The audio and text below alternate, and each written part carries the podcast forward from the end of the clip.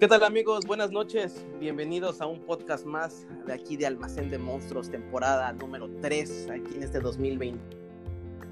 Regresando a las andadas aquí con, con este proyecto que ya tiene pues ya tres años que empezamos en el 2019, pero realmente nunca lo hemos podido culminar de manera constante. Y en este 2021 pues tenemos una intención firme de realmente llevar este proyecto al siguiente nivel junto con de monstruos que ya está agarrando forma mucho, mucho más eh, año con año. De hecho, estamos estrenando ahorita página de internet www.almacendemonstruos.com. Eh, ya, estamos mucho más metidos en el tema de remote duels, ya estamos mucho más empapados de toda la infraestructura en el tema de pues este nuevo concepto de remote que por pandemia pues el juego ha tenido que de alguna manera pues cambiar para poder continuar porque esto todavía va para largo.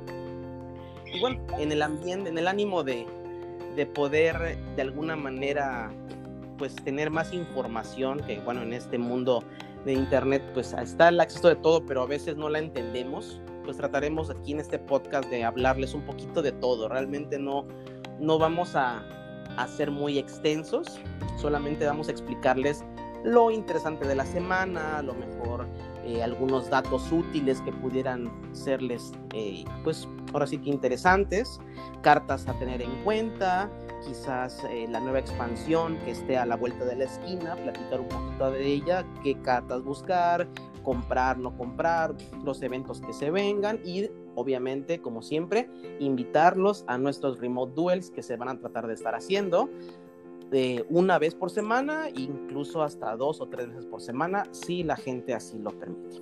Y dicho lo anterior, ahorita les vamos a estar presentando a nuestro compañero de transmisión con quien vamos a estar reviviendo este, este proyecto, Omar León, un gran jugador de la ciudad de Mérida, eh, miembro de nuestro team y obviamente es una persona muy experimentada en el tema de juego, con muchos años de experiencia eh, bastante topeo a nivel local y regional y de alguna manera pues es alguien que podemos eh, invitar y que les aseguro que por lo menos dos o tres tips seguro les va a poder dar con mucha, mucha experiencia y que seguramente la gente local de la ciudad de Mérida ubica por los diferentes eventos. Omar, ¿cómo te encuentras? Buenas noches. ¿Qué tal, Raúl? Buenas noches. Este, pues, contento, ¿no? De formar parte de, pues, este pues, digamos de, este momento, ¿no? De lo que está, por lo que está pasando también Almacén de Monstruos, ya acá a nivel de, la ciudad, ¿no? Este, y pues nada más, o sea, estar bastante feliz, estoy bastante feliz de formar parte, ¿no? Y esperemos que así se mantenga igual. Qué bueno, qué bueno. Pues ahora sí que este es el primer podcast del, del 2021. Esperemos que este proyecto sí lo podamos continuar porque digo, se ha tratado de veras en años anteriores, pero por alguna razón no se continúa. Yo creo que aquí el tema es mucha constancia, más que, más que el tiempo, porque estos podcasts no tienen que durar dos horas. La idea es ser constante y solamente dar información que a la gente le interese. Eso es lo más importante, decir información que realmente la gente le interese. Y bueno, dicho lo anterior, vamos a platicar un poquito rápidamente de lo que de verdad consideras tú importante para hoy eh, para estos mediados de mes de abril 2021. ¿Qué es lo que podemos platicar? ¿Qué es lo que tú consideras relevante para el día de hoy como, como, como un tema a discutir? Vasto mundo del yu Bueno, pues primeramente creo que tomar en cuenta mucho eh, la caja que se vino prácticamente esta semana, que es la de Ghost from the Past. Eh, contiene soporte, yo creo, bastante importante para lo que va a ser del, deck del tipo eh, Dragon Link, porque sí se vienen cartas pues bastante interesantes como engine, ¿no? Para este deck. Eh, sobre todo, el, el, mencionando, ¿no? Así poquito, pero creo que importante, el Dragonity Remus, que se me hace que va a ser una carta súper vital para iniciar combos y evitar disrupciones del oponente. Y también la mágica del Dragonity, que se llama Dragonity Gloom. Eh, ok. Se me hace que eso va a ser muy importante, independientemente de todo el demás engine que le vayan a meter con referente a Dragonity, este se me hace muy importante de conseguir pronto, digamos, ¿no? Porque pues prácticamente acaba de salir la caja y ya vemos que luego aquí prácticamente se gasta, ¿no? Se agota el soporte, hay que estar muy pendiente. Claro, muy bien. Y aprovechando a modo de comercial, recuerden que Almacén de Monstruos siempre tiene todas las cajas y naturalmente tendremos esta misma caja en un precio de 350 pesos cada caja y lo tenemos en idioma español e idioma inglés. Entonces, como dice Omar, se acaban rápido, aprovechenlas y esperemos que les vaya mucho, muy bien al abrirla y que saquen sus cartas Ghost de 10 mil pesos, porque eso es lo que se ve en el mercado, que la gente las quiere reventar hasta en 10 mil pesos. ¿Qué opinas de esos precios exorbitantes de 10 mil pesos del Mago Oscuro, el Black Luster Soldier de 8 mil, 7 mil pesos? Digo, yo creo que nadie los paga, o tal vez sí, pero es raro o difícil de vender un producto de esos. Sí, sí, o sea, ¿Qué sucede? Que pues en ese tipo de cajas, pues eventualmente no tienes asegurada la Ghost, ¿no? Es, es algo, claro. es algo así muy, muy random, ¿no? Pero... Es, una lotería. Exactamente, pero pues, por ejemplo, al menos en esta rareza, pues estamos viendo que hay cartas que pues no tienen este, este tipo de, ¿cómo se dice? Pues de rareza en sí, o sea, e, esta en, en Ghost, ¿no? Este, claro, claro, el mago oscuro nunca la había tenido. Jamás, así es.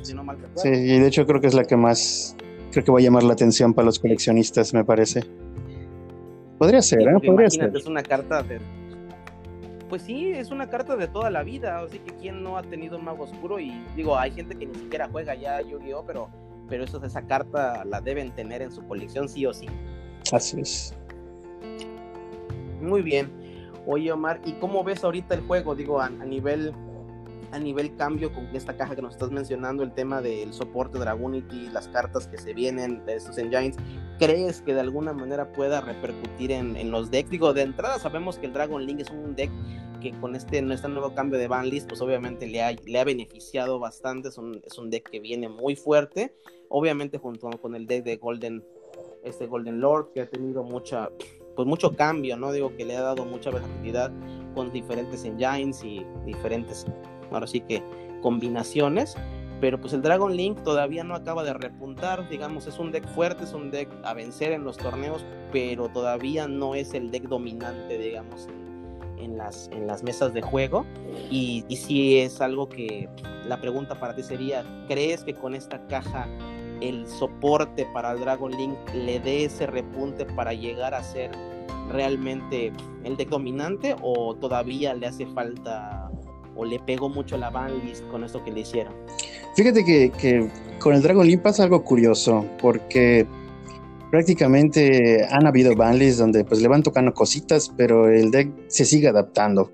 Entonces, ¿qué sucede con este, con este soporte que, que mencionamos hace ratito de los Dragonitis? Eh, prácticamente le permite estar completamente, jugar completamente seguro uh, alrededor de, Nibiru, ¿no? Que es una carta también que en su tiempo fue muy importante, ahorita ha reducido un poquito, ¿no? Pero al menos con este, con este nuevo soporte, eh, le permite jugar completamente seguro alrededor de, de, de, Nibiru, ¿no? No tiene ningún problema. Entonces yo creo que hay que tomar eso en cuenta, ¿no? Con respecto a las cartas con las que puede, contra las que puede jugar el, Dragon Link, porque sí se me hace un deck muy, muy interesante, que se adapta, tiene, es muy versátil, puede tener una cantidad increíble de engines que le permiten seguir su combo, entonces hay, que estar pendientes, ¿no? Sobre todo que ya luego se, hará popular alguna Hantra o algo para tratar de detenerlo, pero lo veo complicado, porque es, es, como mencioné, es muy versátil, se adapta bastante. Correcto. Oye, y hablando de ese tema, ahorita que lo mencionaste, el tema del, del, Nibiru que ya, ya nos está ocupando tanto, eh, ¿qué cartas nos podrías recomendar ahorita el día de hoy, a mediados marzo, digo marzo, eh, mediados de abril 2021?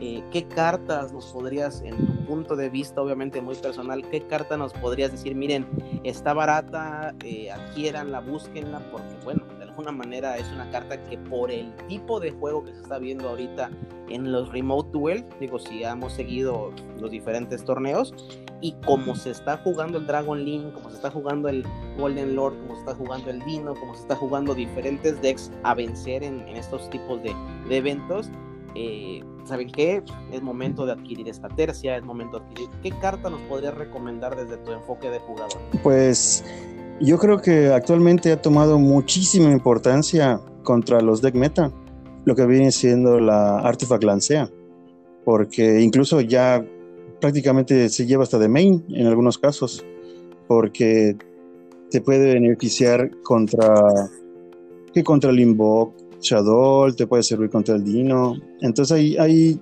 hay, mucho, hay mucho beneficio a la hora de mantenerlo en main. Este, eh, mencionando este no le pega tanto a Dragon Link, ¿eh? es el, el, Dragon Link puede seguir jugando alrededor de ella, pero otra, okay. otra, otra hand trap muy importante que creo que está tomando mucha, mucha fuerza es el Droll and Lockbeard, porque okay. ese sí frena completamente, yo creo, a la mayoría de los de combo, independientemente si es Dragon Link, y incluso al Eldritch este, Dogmática, ayuda muchísimo, sobre okay. todo cuando después de que activan la Nadir, tiras Droll and y ya se mete en un problema. Que te diré que, que te diré que el Droll es una carta muy curiosa porque es una carta que siempre ha estado, o sea, es una carta que solo se olvida por un momentito, pero desde épocas siempre se ha ocupado el Droll and Lockbeard, siempre ha estado en side, siempre ha sido en side, y es una carta que pues nunca ha sido barata, o sea, barata en el sentido de que cueste 20 pesos jamás. ¿Por qué? Porque siempre va a ser el side contra cualquier deck que esté busque y busque y busque y busque. Pues de alguna manera es una forma como de frenar esos decks, ¿no? Que abusan de, del estar robando, estar eh, agarrando del deck, ¿no? De alguna manera. Entonces, este, pues sí, es el, ahora sí que es como la Ash, es, un, es una carta que todo jugador en la medida de sus posibilidades deben tener y digo, en la medida que ya fue reimpresa en común, que ya tiene rarezas bajas, que bueno, ante, antiguamente pues no existía, era una carta cara que difícilmente cualquiera pudiera adquirir, ahorita desde que ya está en estructurado, pues digo, no es que cueste 10 pesos, pero sí hay muchas más en el mercado y si no, pues puedes comprar un estructurado y conseguir esa carta, ¿no? Pero bueno, eso sí, tienes mucha razón, eh, que es una carta muy, pues muy interesante, ¿no? Pero igual, ahorita hablando un poquito de los eventos, eh, ¿estás enterado tú de qué eventos son los que se van a jugar en este fin de semana a nivel pues, mundial, hablando de Remote Duel? Eh, sí, sí, fíjate que hay que estar sobre todo pendientes, ¿no? Con de que ya salió ahorita también la, la cajita de Ghost from the Past. Hay que ver qué, este, qué tipo de, de engines, qué tipo de cartas nos muestran, ¿no? Ahorita en estos, en estos eventos que van a ver, va a haber, al menos aquí a nosotros en México, van a haber tres, que va a ser uno okay. de Duel Zone, que es en Chihuahua, uno de Battle okay. City, Coatzacoalcos, y uno de Monster Spring, que es en la Ciudad de México. Hay que estar pendientes de, Correcto. de, qué, de qué decks van a topear en estos eventos para pues, ir viendo igual cómo va a ir cambiando o no cambiando, o qué engines nuevos se van a usar, qué, qué impacto realmente tuvo esta caja, ¿no? Esta caja nueva de Ghost from the Past igual. Muy bien. Oye, ¿y qué carta es la que has visto que su, que como te digo, que el precio ha incrementando y es momento de comprarla porque si sigue con esa tendencia pues va a seguir subiendo hasta llegar a precios ridículos, obviamente hasta que la baneen o hasta que la, la, reimpriman. ¿Qué carta? ¿Tienes alguna carta así como en mente que mira que dijiste, oye, mira, la semana pasada costaba tanto y ahorita cuesta el doble y sigue subiendo por su uso en side o su uso en main? O incluso que se ocupe en algún deck y que hace o a lo mejor un mes no valía nada. Mm, pues fíjate que así tal cual, de que a la semana pasada valiera tanto y ahorita no, no tengo tanta información ahorita, pero sí te puedo mencionar de una carta que también siento que es importante de tener de site, aprovechando que ahorita pues hay una reimpresión más, ¿no? Que es la Evenly Match. Hay que tener en cuenta claro. eh, en esta caja su, su, ratio y todo para ver, pues para poder conseguir tercia, ¿no? Porque es una carta muy buena para ir segundo y hay que, pues en la manera de lo posible, tenerla siempre, ¿no? Para ir adaptando a tu side en cualquier situación, sobre todo en el cambio brusco que hay en el meta, ¿no? ¿Tú crees que esa carta sea un buen side contra el Dragon Link, contra ese tipo de decks? ¿O aún así logra de alguna manera, como dices, jugar alrededor de esta Benny Match? ¿O sí, sí, es, sí puede parar en seco un, un deck de estos? Mm, fíjate que la ventaja del Dragon Link, que igual y puede jugar alrededor de ello. Realmente una, una carta de impacto para el Dragon Link, siendo tu segundo, eh, creo que es el de Ruler No More. De eso sí no hay, no hay este, duda, ¿no? Pero, pero sí, incluso con el Evenly pueden jugar alrededor de él. No, no, veo que. O sea, en lugar de meter tres Evenly de, side, al menos sabiendo del Dragon Link, preferiría meter tres del Dark Ruler, porque sí, es, es un impacto mayor. Correcto, correcto. Pues muy bien, ahora sí que pues es muy interesante escuchar tu, enfoque porque bueno, de alguna manera son eventos en los que pues, has participado, eventos en los que pues estás pendiente y, sí digo, seguramente muchos jugadores que nos, que nos van a empezar a escuchar pues son del ámbito local, no, todavía no tenemos un impacto nacional, la mayoría de pues, nos escuchas son, son gente pues que son de la ciudad de Mérida, que de alguna manera hay, hay, gente casual, hay gente experimentada que tal vez esté de acuerdo contigo, tal vez no esté de acuerdo contigo, digo, hay opiniones para todo, ¿no? Pero, pero digo, siempre es bueno poder escuchar a un jugador, más que una persona, porque yo doy, yo, yo doy el enfoque más económico, digo, mi enfoque no es tanto de jugador, yo no soy un jugador tan activo, de hecho esa es la idea de que tú nos acompañes en estos diferentes pues podcasts, porque tu, tu información va mucho desde el lado juego desde el lado, me consta que funciona porque yo juego, porque yo hago, porque yo lo he vivido.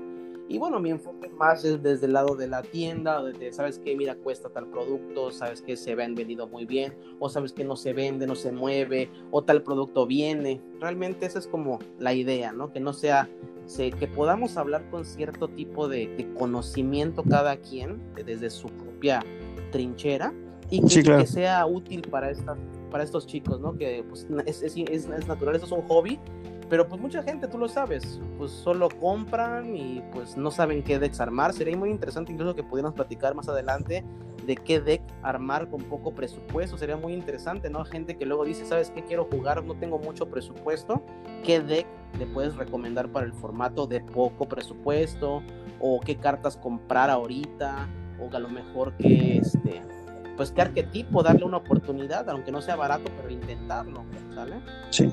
Pues realmente es lo que te puedo comentar, Omar, y bueno, a la gente agradecerle el tiempo que nos están escuchando.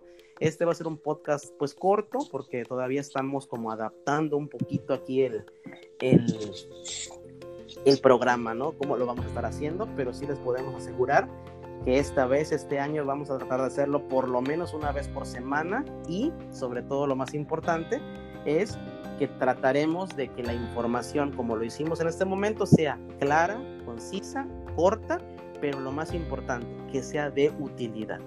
¿Algo más que quieras este, pues aportar, Omar? ¿Algún comentario, algo más antes de cerrar el programa? Eh, pues nada, eh, me pareció bastante interesante esta mecánica nueva, bueno, al menos para mí es nueva. este, y sí, eh, considero que pues pueden haber varios temas, ¿no? Que sí les pueden interesar, interesar a la gente, como bien mencionaste, como que con qué que empezar, ¿no? Sobre todo con cierto tipo de presupuesto. Yo creo que serían temas que, pues, poco a poco iremos abordando para que la gente, pues, vaya vaya este, informándose, ¿no? De algunos detallitos que pueden ser útiles, sobre todo. Y pues... Sí, eso es importante. Y pues nada, pues aquí estaremos eh, apoyando igual. Magnífico, Omar. Pues de verdad, muy nuevamente muchas gracias por, como siempre, apoyar el proyecto y a toda la gente que nos escucha, agradecerle su tiempo, porque de verdad es muy valioso. Sabemos que en este tipo de proyectos la gente a los tres minutos pueden cancelar, bueno, pueden cerrar la ventana y dejar de escucharlo. Entonces, digo, si llegaron hasta este punto, nuevamente agradecerle su tiempo, su paciencia y sobre todo la confianza que brindan en Almacén de Monstruos, porque pues este proyecto es hecho por y para jugadores. Realmente no tenemos un tema donde nos interese otra cosa. Todo ha sido de esa manera y hemos empezado desde abajo. Toda la gente que nos conoce pues sabe que como siempre eh, nos hemos equivocado, hemos aprendido y aquí seguimos con gente como Omar, como gente de nuestro propio team, el team Almacén de Monstruos que pues ya somos varios y bueno, obviamente todos apoyan mucho, todos apoyan para que esto sea pues cada vez más grande. A todos les agradezco de manera muy personal el creer en este, en este proyecto, en esta pues en, sí, en, esta, en esta tienda, ¿no? Que es para todos. Y esperemos, Omar, que en las próximas semanas podamos, como dices, seguir brindando información útil y que sea, pues, mantener el hobby y la sana interacción, porque eso es lo más importante. En este juego no debe haber ningún tipo de, mala influencia, de, maltrato.